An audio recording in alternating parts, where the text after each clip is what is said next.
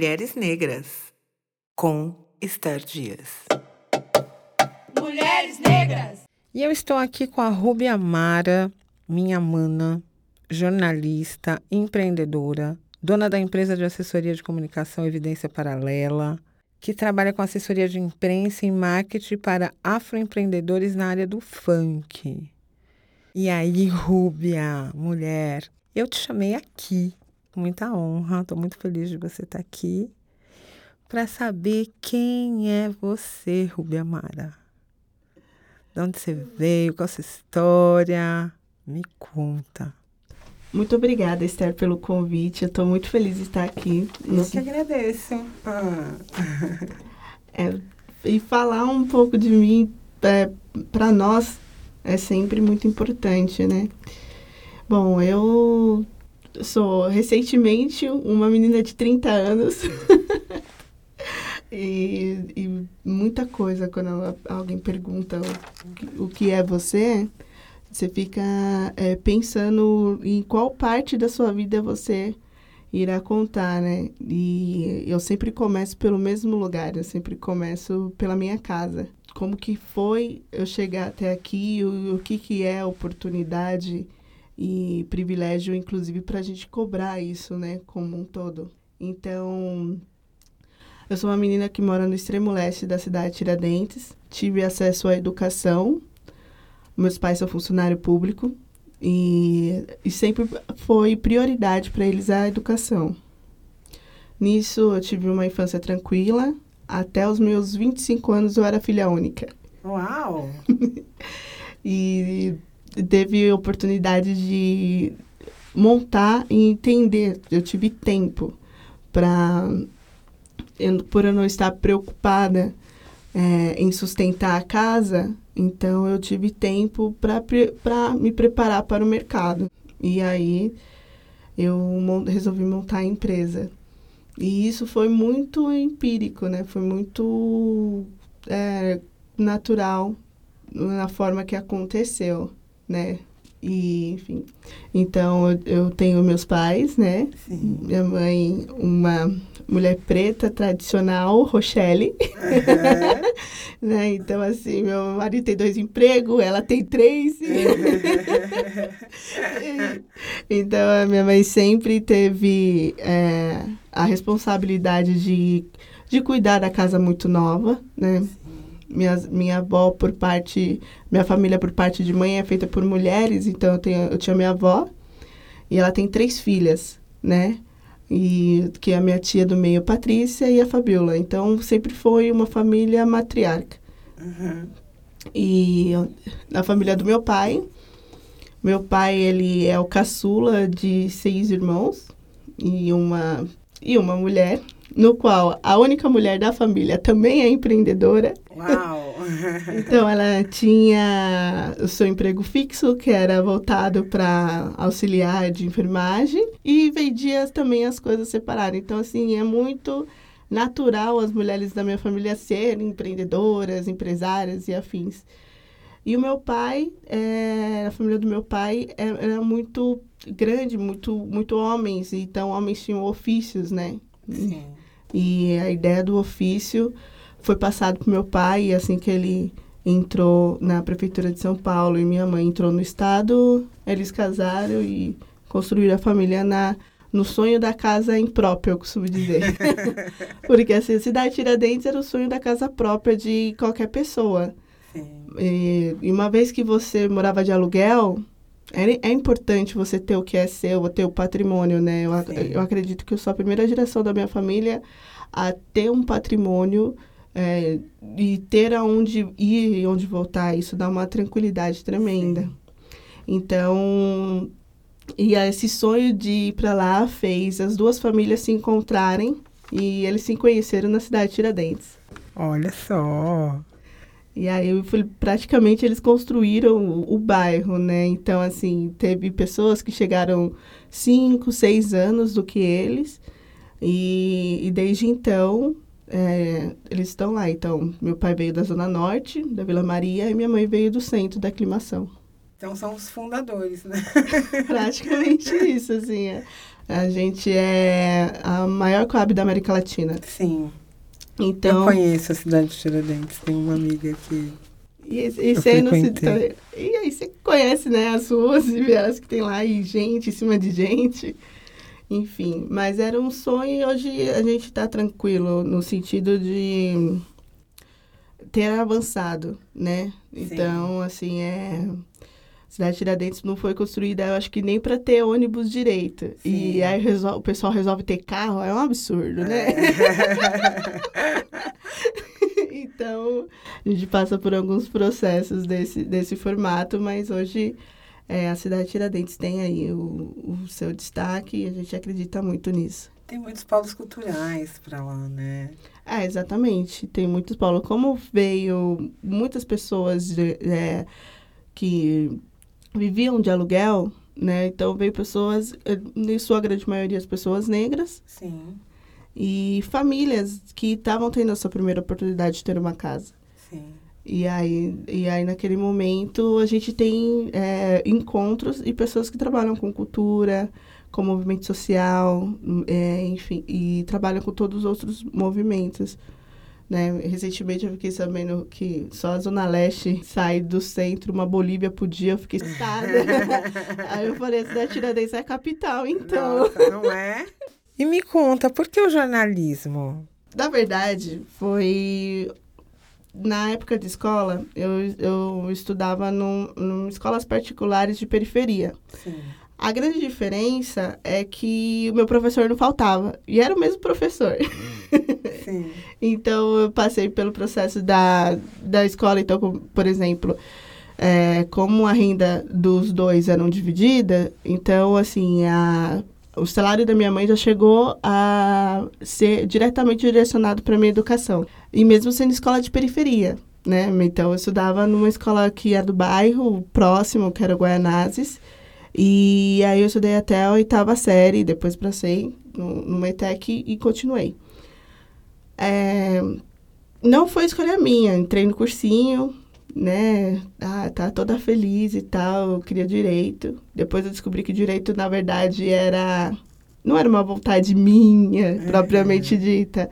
E minha mãe deu a louca e falou: Você não vai fazer dois anos de cursinho, você não é playboy, eu não sou obrigada a nada, e bababá. Começou a falar. E aí eu entrei num, numa faculdade particular. Tá. Aí depois eu. e Então, assim, a escolha era a minha segunda opção, né? E aí eu acabei entrando numa faculdade e me formei. E aí o processo de formação também foi muito complicado, né? Porque naquele momento havia ProUni, aquele, eh, naquele momento havia bolsas de estudos também focadas é, com 50%, e, e mesmo tendo 50%, ainda não dava para pagar Sim. Certo? Então, eu lembro na época de escola, meus pais praticamente ficavam o ano todo devendo, pagando, não conseguindo pagar. Chegava no final do ano, vamos negociar. Sim. Era o mesmo processo dentro da faculdade. Então, eu tive mudanças de faculdade, e mas eu consegui me formar. Maravilhoso. E por que o funk? Então, o, o funk, é, eu comecei com afroempreendedorismo. Eu abri a, a empresa depois do depois de um ano de falecimento das minhas avós. Sim. Então, elas eram matriarcas da família. Então, a minha avó Elisa, que é por parte de pai, e minha avó Maria, por parte de mãe, morreu com uma diferença de 15 dias uma para outra.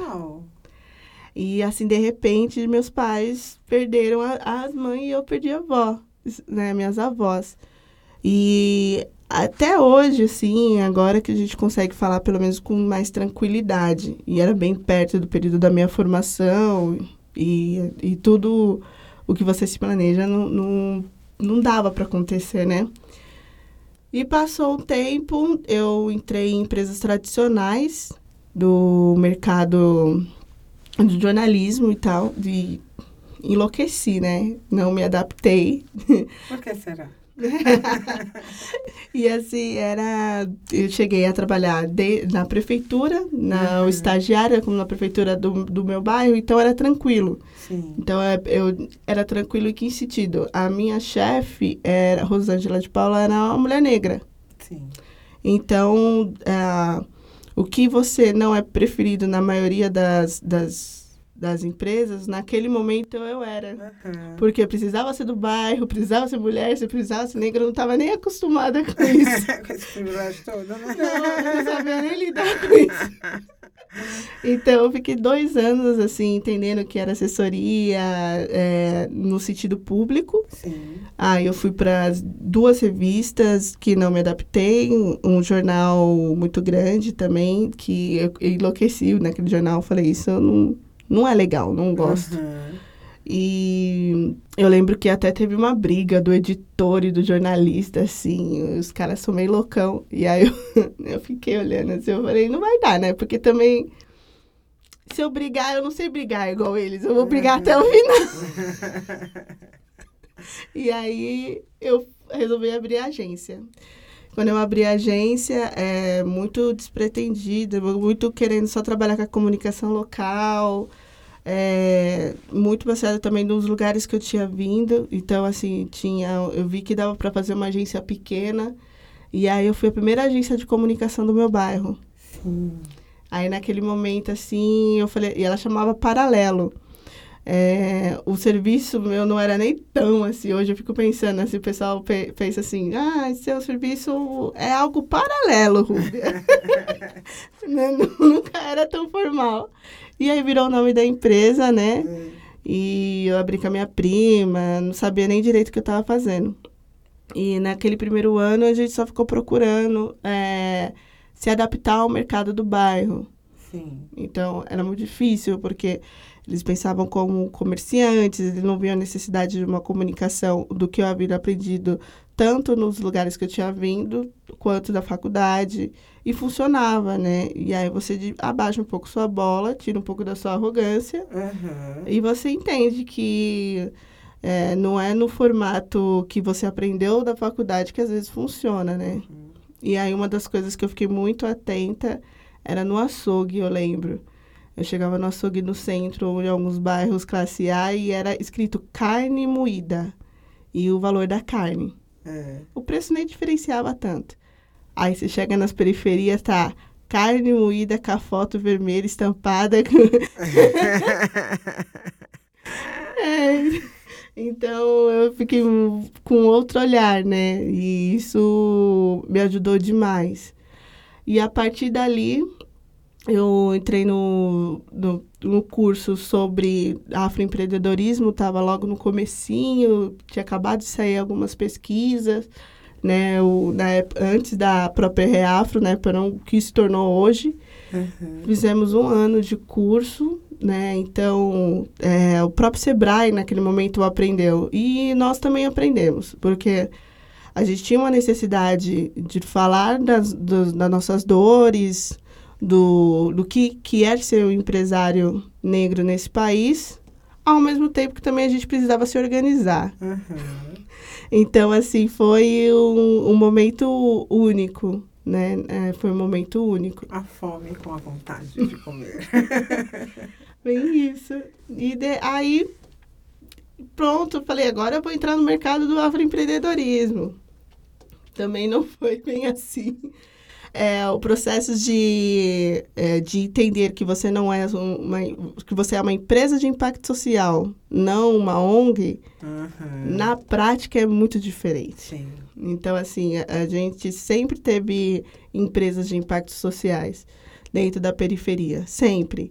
Mas você não era visto com bons olhos, você era visto como aquela pessoa que, pô, tá cobrando de mim, sabe? É Pela Aham. causa. Então, que de- em determinados momentos era coerente, e outros não Sim. e outros não. Então isso me abalou demais, assim. Eu tinha toda a técnica que eu havia aprendido dentro do Sebrae, porém eu também não consegui eh, avançar tanto dentro do mercado do afroempreendedorismo.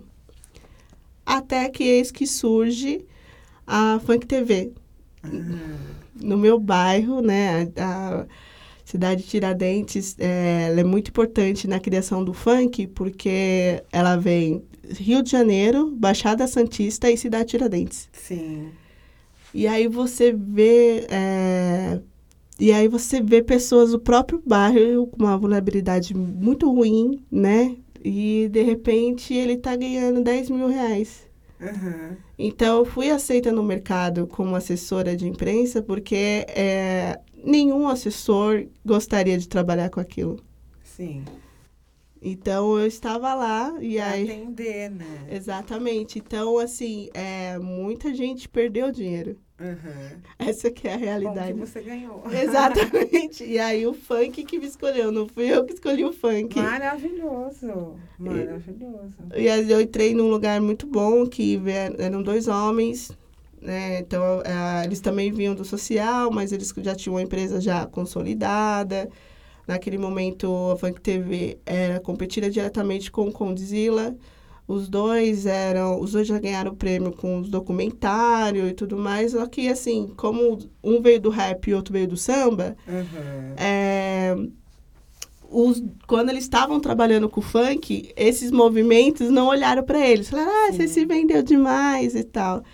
E, de repente, eles eram as únicas pessoas dentro do mercado que tinham imagens é, dos MCs de alta qualidade. Tá vendo? Então, a gente viu da Leste, a gente fez o Funk TV Visita e todos os materiais que foram passados nas, nas grandes empresas foram passados pela Funk TV.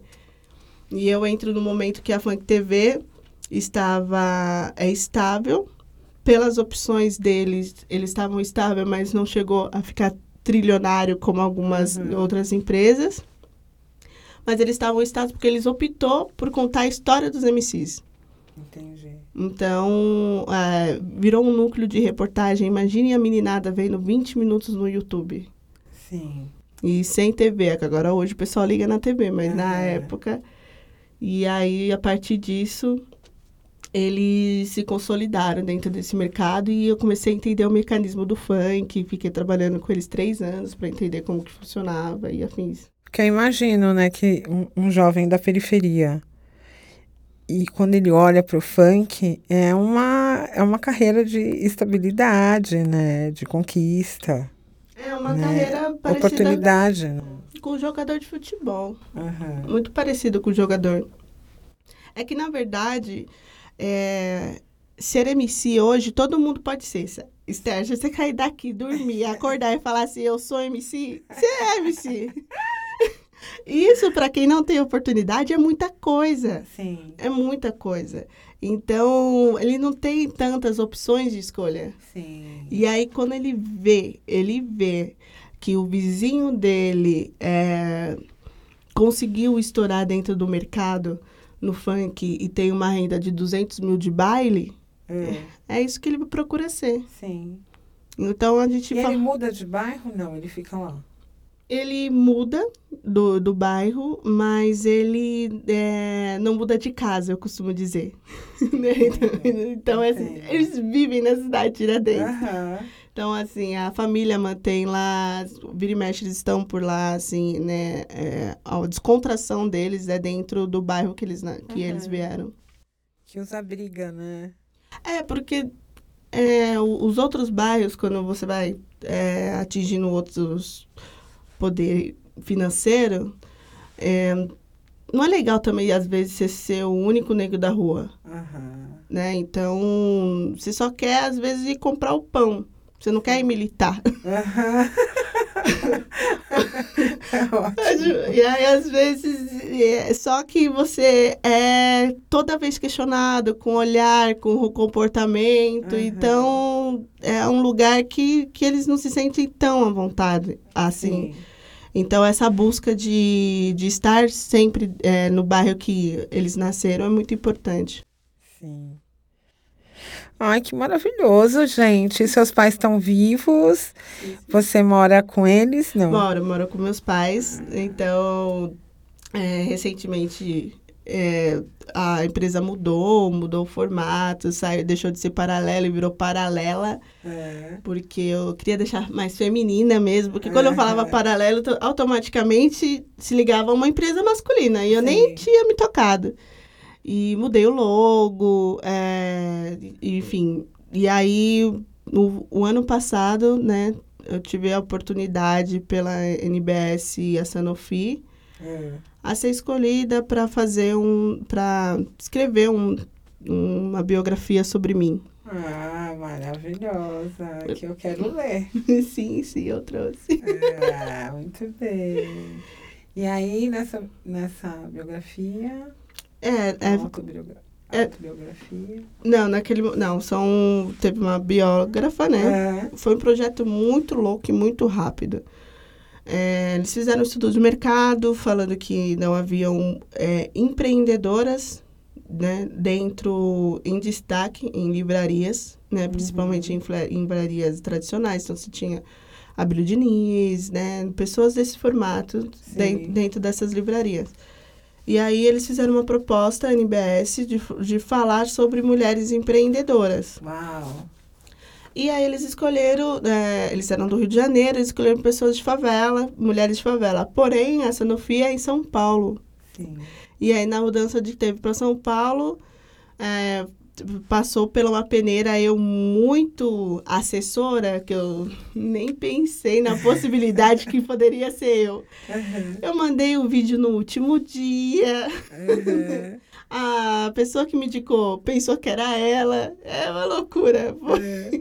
E de repente eu tô lá sentada na, na NBS, né, de segunda, só anotando algumas coisas. E chega a biógrafa e fala, ah, eu escolhi fulana. Aí eu escolhi Ciclana e a, e a Andressa falou, eu escolhi a Rúbia. Aí eu falei, mas como, como, né? o que que tá acontecendo?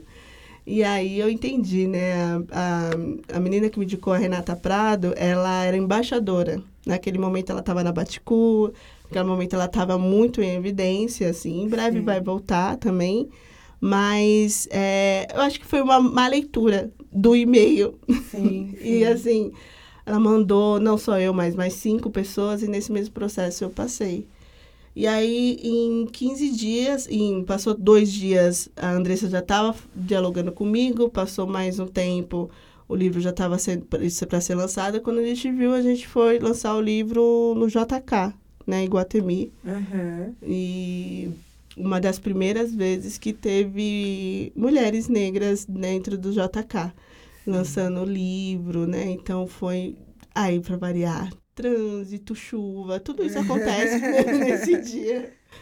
E aí, Mas deu certo. deu. E aí virou Rúbia na batida da periferia. Maravilha, que eu vou ler. sim, sim. Rúbia, meu, eu amei você ter vindo aqui pra USP, saiu lá da cidade de Tiradentes, maravilhosa, e veio nesse dia lindo de sol. Eu te agradeço muito, muito, muito, muito, muito de partilhar a tua história Obrigada. e dizer que você me representa, mulher, e axé na vida pra você. Ah, muito obrigada para todas nós, né? A todas nós, mulheradas negras, nós mulheres negras. Obrigada, amor. Um beijo enorme. Um beijo. Nós, Mulheres Negras. Apresentação: Esther Dias. Direção: Eduardo Vicente. Edição: Sandro Dalla Costa. Realização: Departamento de Cinema, Rádio e Televisão da ECA USP. Mulheres